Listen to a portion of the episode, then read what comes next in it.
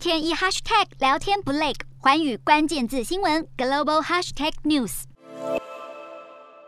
美日印澳元首齐聚日本东京，展开四方安全对话峰会。这是 QUAD 第二次举行面对面式的峰会。峰会后发表的联合声明记载，四国元首表达对具有包容性、强韧性的自由开放的印度太平洋地区坚定不移的关注。另外，声明还表示，不诉诸以武力进行威吓、动武或任何片面想改变现状的企图，将以和平方式解决纷争。美日印澳四国认为，这些对印太地区或世界的和平稳定而言是不可或缺的，也被认为是。是剑指中国。而声明当中还明载，包含东海、南海在内，对基于规则的海洋秩序所造成的挑战，美日印澳将会对抗、支持对国际法的尊重，并拥护维持航行及上空飞行的自由。不过，就在 QUAD 举行峰会的同时，俄罗斯和中国军机联合航经日本海、东海，引发南韩和日本派遣战机升空伴飞。日本防卫大臣岸信夫指出，俄中联合飞行日本周边上空，意在对身为主办国的日本采取示威行动，